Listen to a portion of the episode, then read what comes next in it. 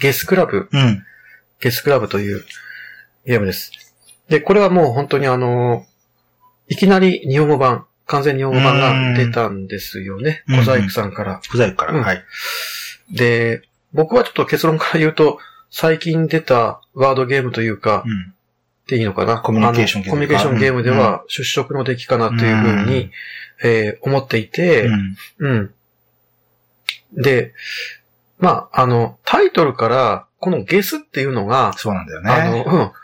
し下の州、うん。し下々の大衆というか、そのゲスかとゲス野郎ね。うん。大体の人がそう思ってるので、やっぱね多分、みんなそうなんでしょう。だから、ううんん。で、現代がゲスクラブなの。現代ゲスクラブなんですよね、多分ね。ああ。うん、はいはい多分ね、。現代がね。うん。だから、うん。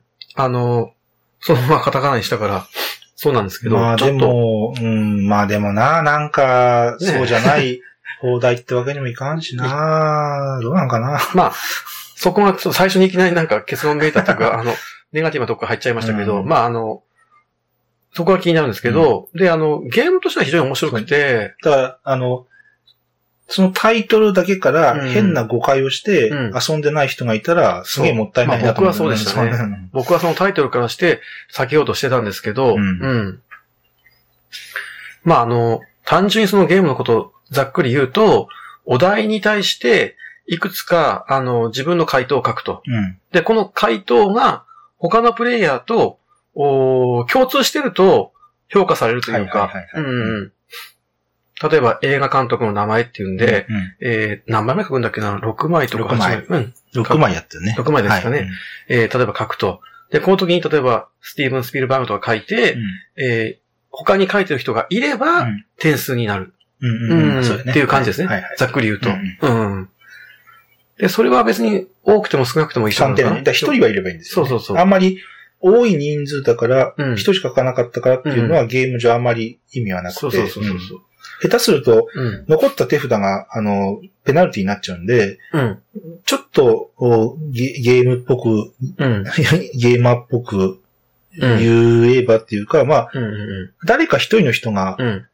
あの、書いていれば、うん。みんながペナルティが減ることはないんで、うんうんうんまあいいっていう感じですよね。うんうんまあ、すごい難しいんだけど。うん。うん。それで、まあ、あの、なんていうかその非常にその、どどう言ったらいいのかな。ワードゲームとしてハードルが低いというか、なんていうか、うん。大喜利ゲームとか、お絵かきゲームとか、コミュニケーションゲームって、中には結構ハードルの厳しいものもあって、うん。人を選ぶようなうん。ものもある、あるんですよね、やっぱりね。うん。うん。ただその辺の敷居が非常に低くて、うん。あの、誰でもその楽しめるように作られているなっていう親切設計のゲームだなっていうふうにちょっとうん。一つ思ったのと、うん。意外にその細かい得点計算のシステムがよくできていて、うんえーゲーム終了のタイミングをビットすることでうん点数がもらえたり、うんその辺がちょっとね、なんか通好みのというか、うんちょっとそのコミュニケーションゲーム離れした、うんうん、ちょっとテクニカルな、なんていうか、うん。そういう部分が、あのー非常にその、なんていうか、あの、水と油じゃなくて、うまく融合してる部分があって、うんうんここのビットの部分は、うん結構ゲーマーっぽい要素ですよね。そうですよねここはね。うん。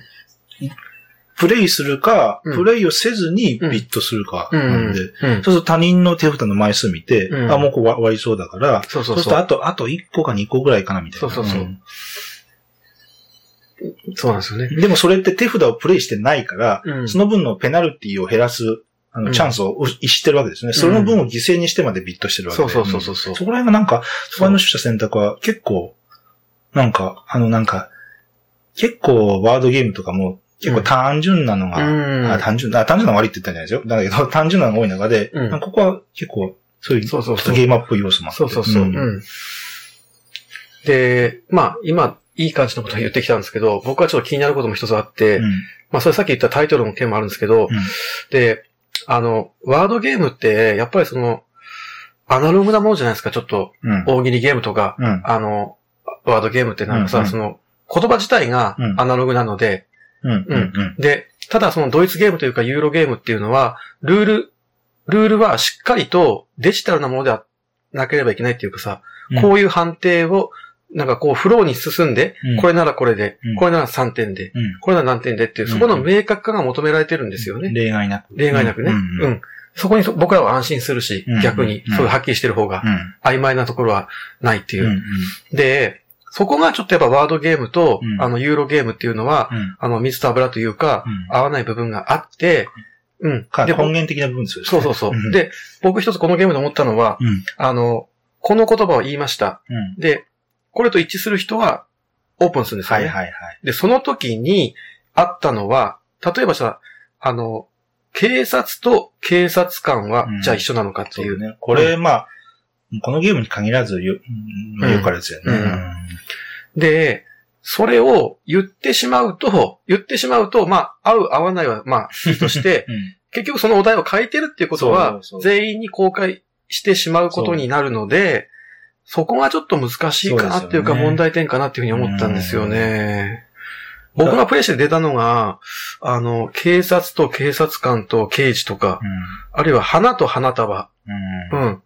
うん。花と花束、大学と学校とか、うん。うん。だからもう本当に厳密にやるとしたら一字一句同じだったらってするしかないんだけどね。そうだねうんうん。で、それはなんか、日本語の、あ、他のゲームが豊かじゃないと言わないけど、まあ日本語の豊かな部分のちょっとうん、功罪でもあるんだけど、あの連想ゲームとか、もう日本語の豊かな、うん。あの、あの、一番、あの、うん。突出、突出した番組だと思うんだけど、まあまあ、そういうなんか、ふくよかなだけにうん。なかなか、私の時もなんだっけ、えっ、と、女性がうん。男性の結婚相手に求めるものってのがあって、うん。これはね、うんなかなかあの、お題としてはあれなんだけど、うん。例えば優しさなのか、うん。優しさって言ったらそれも同じニュアンスでいろんな言葉があるじゃないですか。うんでそれ出し出していいのか、うんそれは、それは合ってるとしていいのか、合ってるとしないのかってのもあって、まあ同じような話ですよね。うん。そこが、なんというか、ちょっともやっとしますよね。そう。で、それは別にその判断を、例えばその、みんなでやればいいっていうことならやればいいんですけど、うん言ってしまう以上は、そうやね。そういうことを書いてしまってるっていうことを公開してしまって、うんしまうので、それはちょっうんと、メカニク後に引けなくないる、ね。後に引けないんですよね。うんこれって、これもいいですかねって時に、もうこう、それでね、ミスしちゃってるから、そうそうそういや、手札を一枚出してるねオープンにしたりそう、同じ話だからね。いや、うーん、まあまあいいんじゃないですか、みたいな。そうそうまあ、うん。そこがちょっと僕は一つをうん歌詞としてあるかなっていうふうにちょっと厳しいことを言うとそうかな。うんこれはでもワードゲームの宿宿命かな、こういうのはちょっと。だそうなると、うん。そう、あの、さっきの一字一個同じっていうふうにするか、うんあとは、えっ、と、えっ、と、明確に個数が決まってるものにするか、47都道府県とか、それだったら、か香川も香川県もまあ一緒の話になるわけで、んんんそういうあの、決まってる、うん有限個しかない、うんそういうお題にするか、うんそれ、それぐらいしかないような気もするね。本当に厳密にやろうと思って。なるほどね。うんまあ作者がどう言うかですよね、そこね。そういうふうに。うん。このゲームで面白いのが回答を言葉だけじゃなくてあ、、絵でもいいのかな？なんか絵でもいいとか、あうん。うん。あの、もし回答が曖昧、あるいは複数の意味を持つ場合、過半数のプレイヤーが認めれば、回答の一致が起きたものとみなしますーと。あうんー。。まあまあよよくあるやつかな。まあ、こういうのね、結局プレイヤーが同時にそのジャッジを務めるっていうのも一つちょっと矛盾してると思ってうんて、うん、勝ち負けを決めるゲームで、うんうん、他人に利することをやるのかっていう、うん本当に紳士協定だよね。あの、厳密に言って決めれないですよね。そうそう決める、決める立場にいちゃいけないですよね。そうそうそう。それはやっぱ別で うん、本当は嫌できないんだけど、まあ、あ、そこまで言うのも野暮かなとも思うんだけど、うんやっぱりそういうのは気になるよね、ちょっとね。これでいいのかっていう、ちょっと人、うんそこは矛盾してるよなっていう。やっぱなんか、やっぱやっぱそういう目線で見ちゃうんで。そうそうそうそううん。まあそうである限りは、うんなんか理想的なワードゲームってのは多分ないような気がするんだけど。なんかその、要するにやっぱり、僕たちはその、プレイする以上ですね、白黒はっきりする方に安安心するんですよ。うん。それが、あの、僕が、あの、納得するものであれ、納得しないものであれ、はっきり白黒はっきりしてる方が、うんやっててそう納得できるというか安心できるんだよね、なんていうかね、まあ、し白だと思ってても、ルールにまあ黒ですと書いてあったら、うんまあ、それはそれで安心できるそうだ安心できる。それは安心できるそれは違ってたとしてもね。そうそうそうそう。うん。そこをちゃんとルールで決めておいてほしいっていうか、そうなんうそれは最初にも戻るけど、うんそその話なんだよね。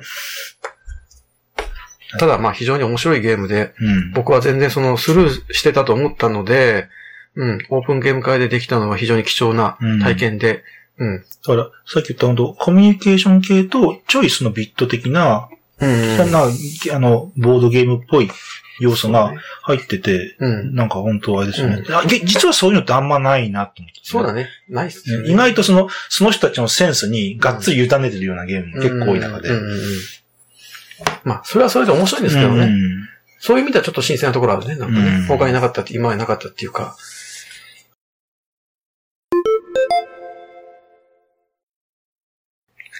次にこれ国産のゲームですね。うんえー、ペーターと2匹の牧羊犬。はい。えー、スキゲームズさんの、を今もう、お飛ぶ鳥をと水球と言ってもいいでしょうかね。うんうん。今、アンダーウォーターシティーズもね。ね、うんトランプトリックゲームとか、うん。うん。バトルインプ。ボトルインプと知かね。略略略。ね、ううん。で、今度、まあ、ゲームまで、ね、そう言ってね。うん。スマートフォン株式会社とかそうそうそうはい。うんうんで、まあそういうふうにあの、海外の、まあ名作とか新作をうん日本語化して、あ、そう、時代劇3600そうでね、うん今度ね、うん。もうあれば、これは、あの、国産のオリジナル、うん。うん。ですね。同人ゲームって言っていいのかな？まああんまりこの言葉に創成功、作 ゲーム。うん。うん。創作ゲーム。えっと、ゲームデザインは渋さんという方ですね。えーグラフィックデザインが別府イさん。うん。うん。うん。ということで、えー、です。はい。で、二人用のおトリックテイキング、トリックテイク、トリックテイキングとうんうんうんマンカラをお取り入れたゲームで、はい。で、まあ、あのー感想から言うと、すごく完成度が高いうん。ゲームだなっていうふうに、オリジナリティがあって、完成度が高いの。そうそうオリジナリティがあって、完成度が高いそうですね。そうんなんかただ単に、あのー取り手とマンカラが好きで、うん。やりました的な、そのなんかの、その、なんちゃって的な真似事的なんじゃなくて、うん。しっかりちゃんとシステムとして、えー取り手でないといけない、満開ないといけないっていう部分が、点数計算やらないやらね、あの、ううんまく、あのー取り入れられているっていう気がしたのと、はいはい本当にオリジナリティがあるよね。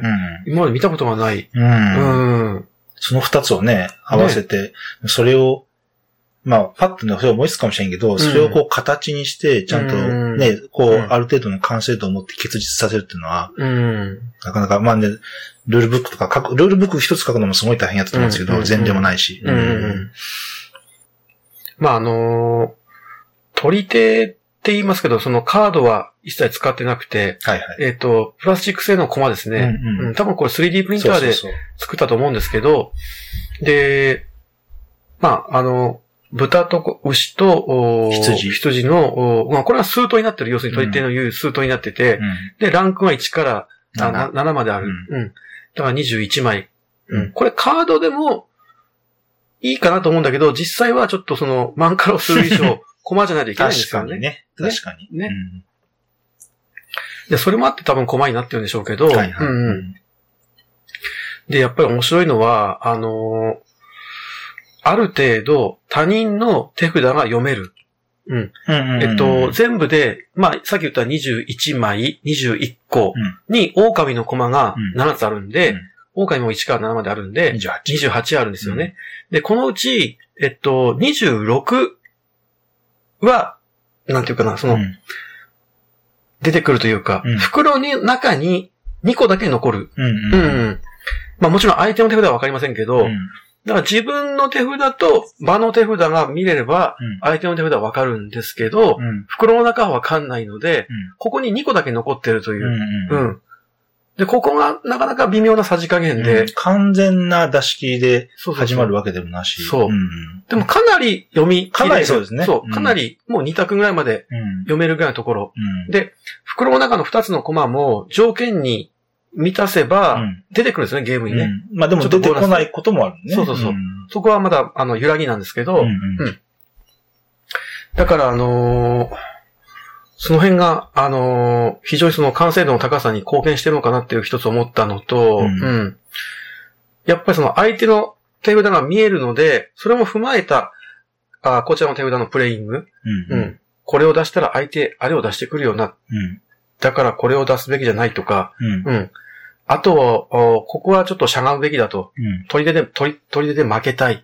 うん負けたい。しゃがんで別のアクションをしたいとか。勝った方のアクション、負けた方のアクション、それぞれにはい意味があるんで、そうそうそう。勝つタイミング、負けるタイミングがあるんですよね。そうそうん勝ちゃいいってもんじゃないんで。そうそうそうんで、まあ強い手札と弱い手札ってまああると思うんですけど、まああの、どちらもあの有効活用して自分のプレイング次第で有効活用できる、うん。うん、部分があって、ちゃんと判断をプレイヤーに委ねさせることができる。うん運ゲーじゃない。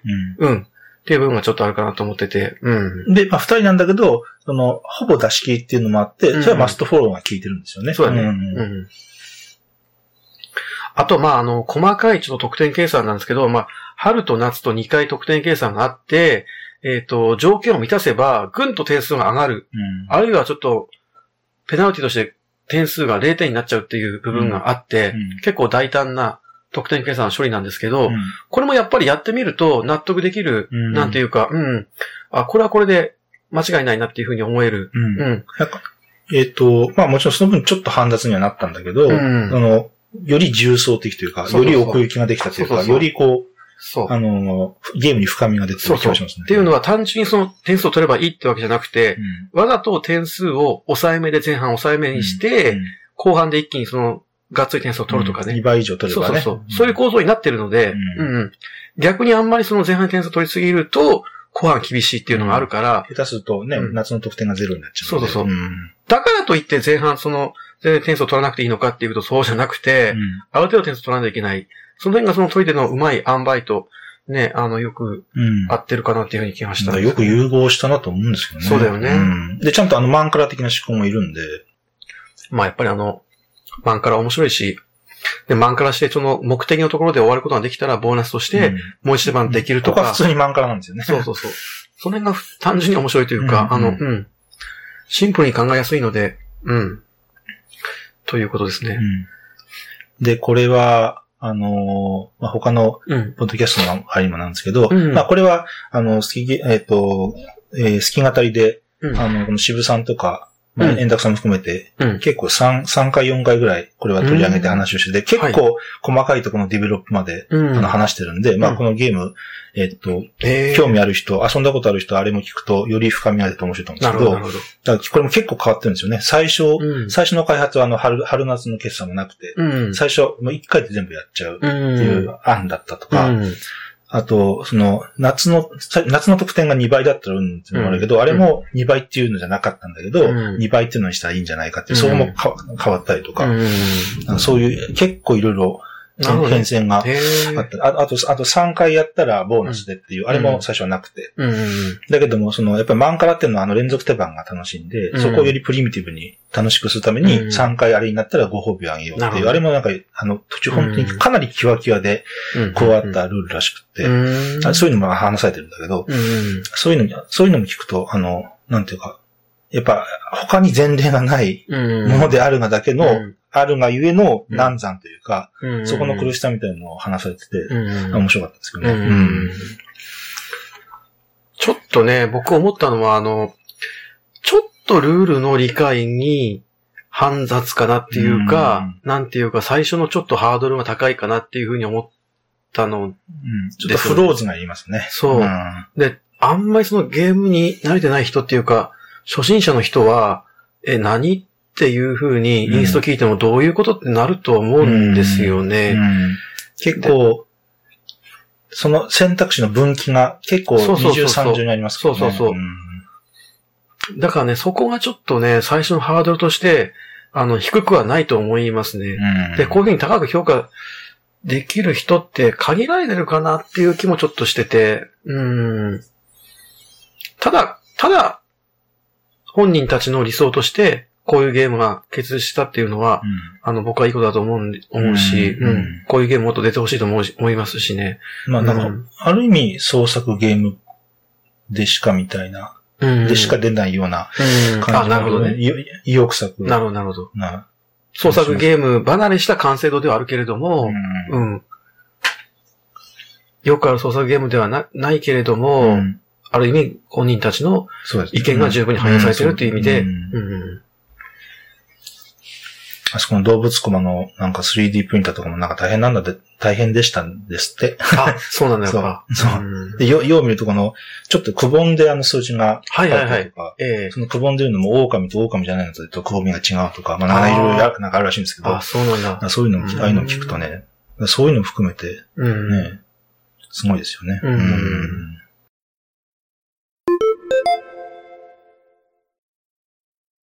はい、えっと、それではですね、次ですね、えー、パールズ、うんパールス、パール、まあ、うんいろいろちょっと 日本表記ありますけど、うん。えーとね、アバックスからのあの、うんカードゲームですね。はい。えー、ニュルンベルクの新作になるのかな、はいはいはい多分ね。うん時期柄。うん。うん。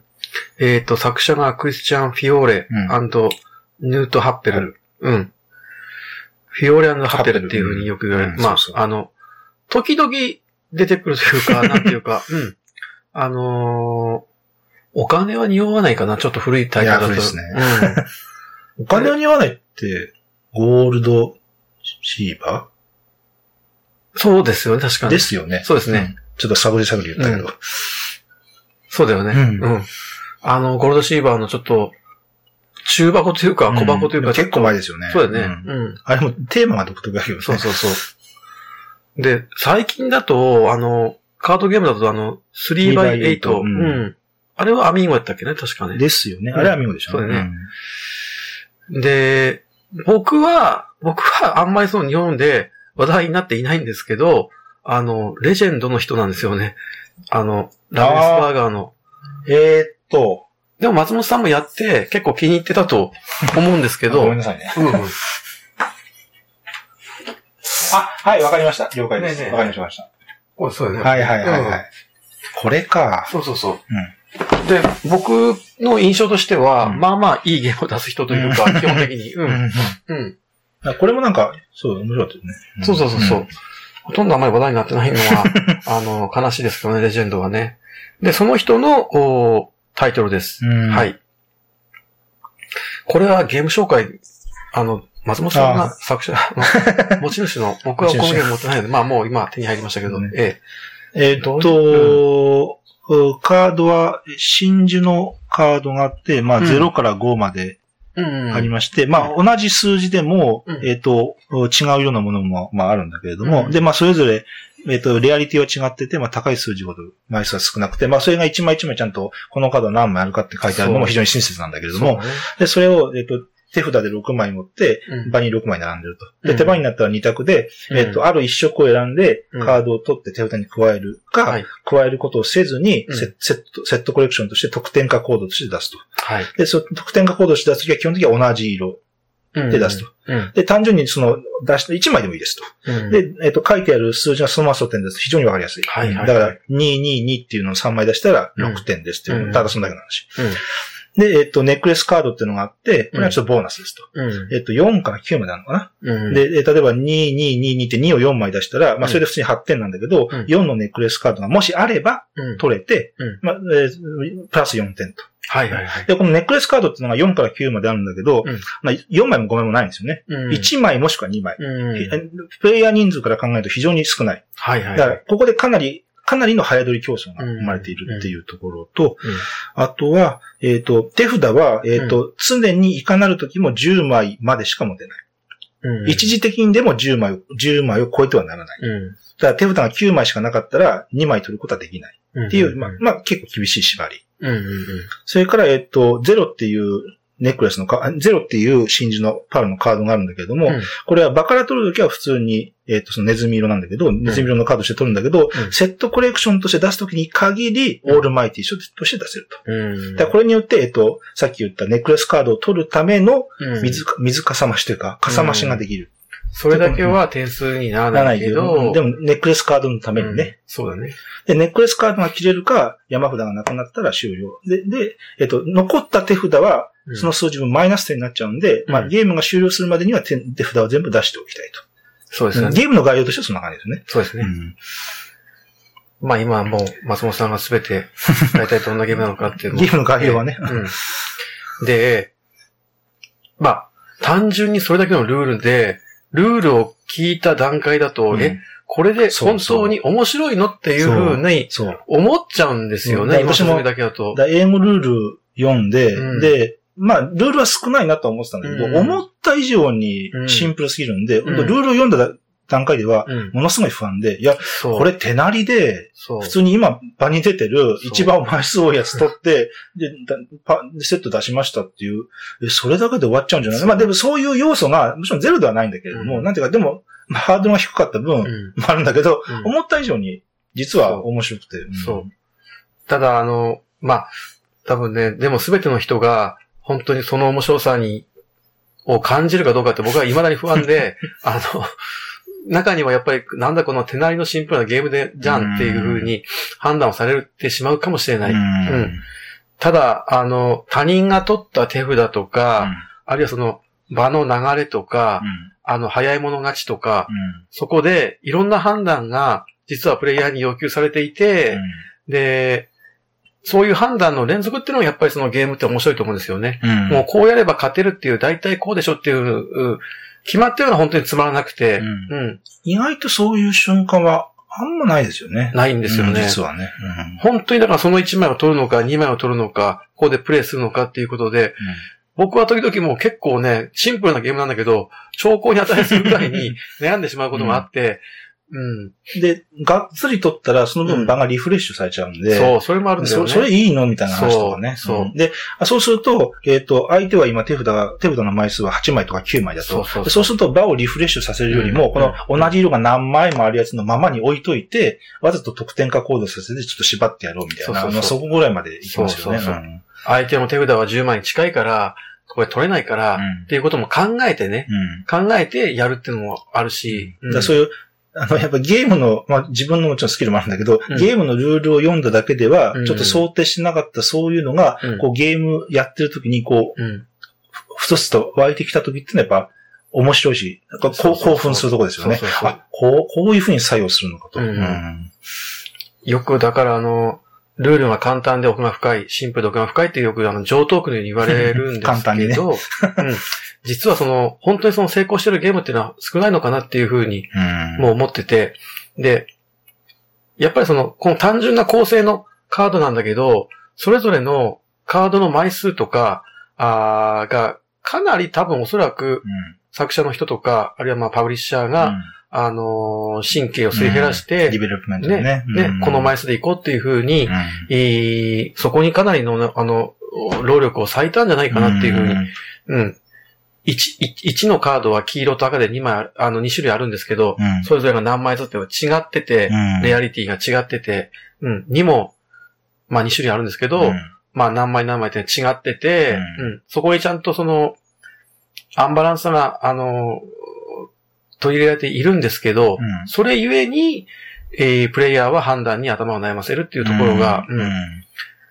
だから、本当なんか、こういう、こういうルールですと。うん、さて、より面白くなるカードの組み合わせは何でしょうみたいな。うん。それって結構難しいクイズだと思うんですけど、うん。うん。でそこはなんか、ちえっと、チューニングな問題なんだけど、うん。なんか、ルールがシンプルであるがゆえに、うん。より面白い構成ってなんだろうって、そこの作業って、実は結構うん大変な感じもしてるんですけどね。うんだだからそれはなんかすごいなと思ってるんですけど。うんうんうんうんまああの、まあ2019年という、まあこの時代に出た0年代のおピュアユーロというか、あの、バリバリのドイツゲームというか、うん。でもそれ、だから、そまあの、そうだね。うんそうですね。はい。うん。まあ、あの、ピュアユーロってだからそのなんていうか骨組みだけで勝負できる、そのなんていうか潔さみたいなのがうん。あると思ってて、うんフレーバーとか特殊効果とか、あのテーマとかうん、コンポーネントとかじゃなくて、本当にその色と数字と、その枚数と、やれることもそのカードをドローするかプレイするかうん。だけ。うん。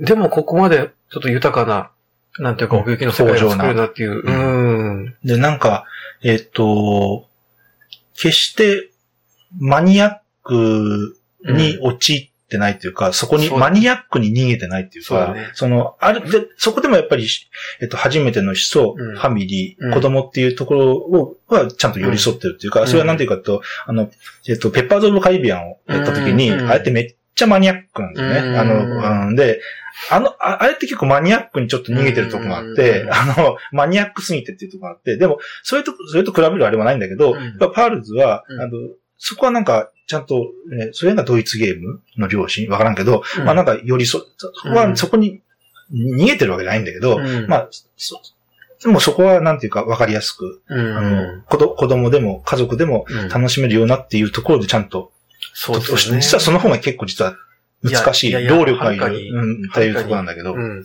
やっぱり、難しい、難しいものを簡単な言葉で説明するほど難しいことはないんで、そう いうところが、うんなんていうか、あの、貝原雄山が大衆食堂で出てきた、あの、ご飯を食べて感動できるかっていう、どう言ったらいいのかな。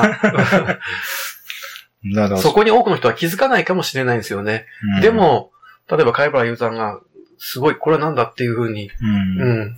まあでも気づかなくてもまあね、うん。い多分いいんですよね。まああのうんで、僕もこうやって喋ってるけど、多分多くの人が気づかずに通り過ぎてしまうんじゃないかなっていうふうにもちょっと思ってて、うん。まあでもそれはそれでいいのかなっていうか、う。うんん。うん、その、いいのかなっていう姿勢にやっぱグッとくるんだけどな。うんなんていうか。だからまあ 3x8 もかなりシシンプルやったけど、うんまあ、これも、これ、まあ私は好きやけどね。んそうですねん僕だからこれ、スイバイトの時はそれほどの、ちょっとあれなんか邪魔要素みたいななんかうんあった気がするんだけど、これでちょっとルール合ってるのみたいなところがちょっとあったんですけど、うん。まあもう一回ちょっとこれでうんやってみたい気もちょっとふつふつとちょっと蘇ってきてて、うん。ただまあ、本当まあ、いたまに出てくる上等句やけど、本当なんか、え、こんな感じのゲームって今までなかったのかなっていうぐらいのシンプルさなんだけど、そうだね。まあでも、やっぱりね、その、であるがように、やっぱりあの、やっぱり常に10枚を超えちゃいけないっていうところが、かなり効いてる気がするんですよね。あのあのハンドリミットは素晴らしいですね。うんで10枚っていうのだから、はね。ルールの文章としては非常に短いんだけれども、うんそれで結構な悩ましさと、うん実はインタラクションも生んでいて、ああいうのがすごいなと思うんですよね。うんなんせその、条件になるカードの中には、9枚一緒にプレイした時に取れるカードがあって、うんまあそれ9点なんですけど、10枚を絶対に超えてはいけない条件で、9枚一緒にプレイしないといけない。うん同じ色で9枚揃えないといけないっていう。うんうん。でもそれはなんていうか、まあ、全く納得できる、うんうん、条件で。あと、6枚セットで出して、6がなかったら、じゃあ、かあの、それより低いはいはい5が取れるのかっていうと、これもルールに明記されてるんだけど、取れないんだよね。取れないという。5のネックレスを取ろうと思ったらうん、仮に7枚、8枚セットがあっても5を出さないと5そうそうそうが取れないんですよ。そっちを取った方がいい時とか、うん絶対にあるんだよね。うんそれは相対的に他のプレイヤーに取らせたくないっていうのもあるし、うん。まあ単純にない時は、まあその7枚のカードを余ってるけど、5枚にしてプレイして5を取るっていうのは単純にそれはまああるんだけど、う他のプレイヤーを見てて、あ、あいつこの時多分あれを取るなって思ったら、うん。逆にそれを取っちゃうとかさ。うん。そうなんですよね。それが、やっぱりその、えっと、それはやっぱりあの、かなり、やっぱね、ああいう特典カードで、うん。特典のああいうセットコレクションボーナスカードで、1枚とかって結構、うん。いろんなゲームであるけれど、1枚って結構少ないと思うんですよ。ん。1枚とか2枚って、うん。種類は多いけど。あそこが、かなり、あの、ちゃんと、えっ、と、うあれが3枚とか4枚だったらかなりゆるゆるだと思うんだけど、そこがね、やっぱり、そこはなんかいい感じに、うん。うんなってるんだよな、うん。それがすごいと思うんですよね。あと、あの、残った時の手札がそのまま減点になるので、えっ、とね、終了のタイミングをしっかりと見据えて、うん、最後うまく手札を全部使い切ってやれると非常に爽快、ううんまくいくんだけど、うん。そこのマネジメントも非常にね、要求されてて、残った手札、はい、手得点化しませんでした、じゃなくて、減点になりますよという部分があるので、うんしっかりそこも踏まえたマネジメントが要求されるんですよね。うんそれも一つちょっと言っておきたいなと。うん。うんで、でも、ゼロのカード残ってれば別に毎日やらないしね。そうですねそそこのとことか。そのなんか、やっぱりこう、最後こう、シューってこう、着地してる、うん着地させさ、着地しなきゃいけないっていう、うんそこの、まあこれハンドマネジメントってことなんだけど、やっぱそこが、うん、そうだね。ピュアユーロだ。そうですね。もう、ただ漏れで終わるんじゃなくて、ピタッとうまくまとめなさいみたいな、うんそういうところはね、うんいいですよね。僕なんかかなり好みです、そういう。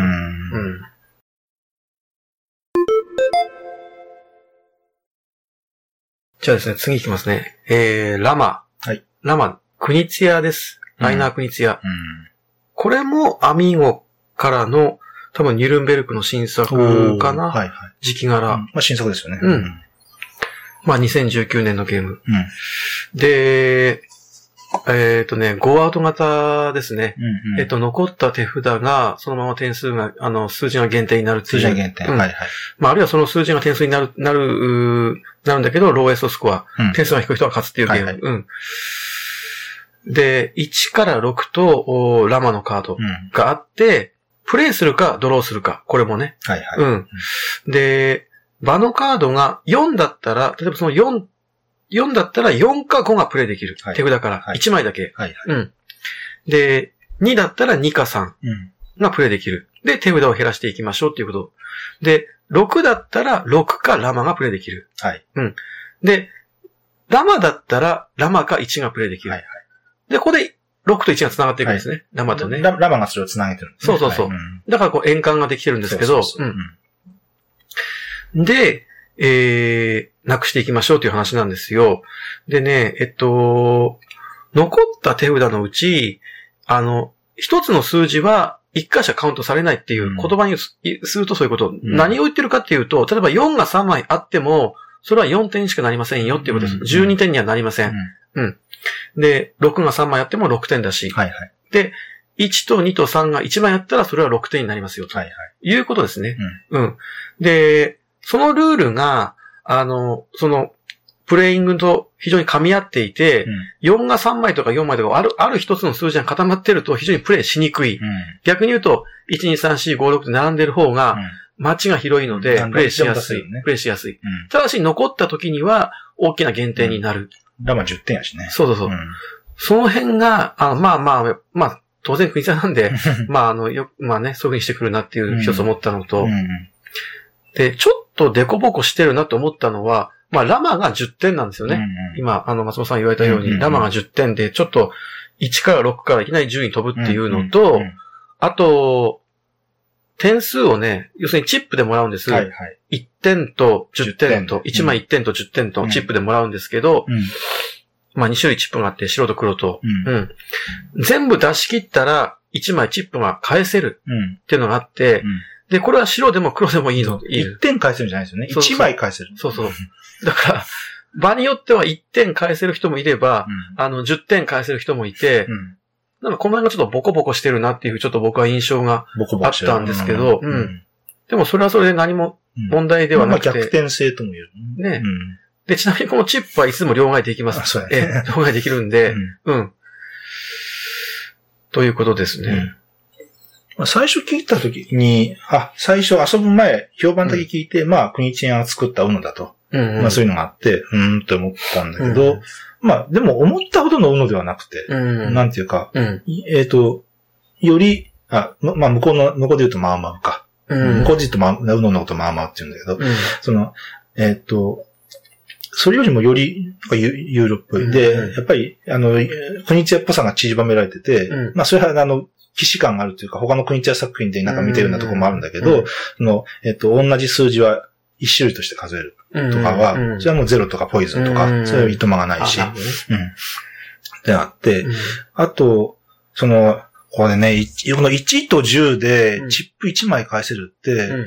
これってで、その、これ、このアイディアって、このアイディアが生まれてこのコンポーネントにしたんか、うん。そう、このコンポーネントから、うん。あそうだと。これ、うん。これ、チップ1枚返せるってなったら、うん。ちょっと面白いんじゃねっていう風にうん。なったのかわかんないんだけど、うん。でもなんか、そのアクシデント的なのか、測ったのか知らんか、どっちかわからんけど、でもなんか、私は結構面白いなと思ったんだよ。うん。なんかなんか1枚返せるって、うん。結構。で、それ、それの工夫で逆転性を生んでるところが、生んでるよね。それが、いやー、なんかさ重ね重ねすごいなと思って。単純に、その時の点数が強い人は、うんあんまり、あの、点数伸びないけど、うん点数が低い人はたくさん伸びるっていう、そういう構図ですよ、うん単純にね。で1から9だと、1点じゃ返せないので、うん弱いんだけど、ううんん。っていう、それを、それを、そういうものをゲームに組み込もうってするときに、うん。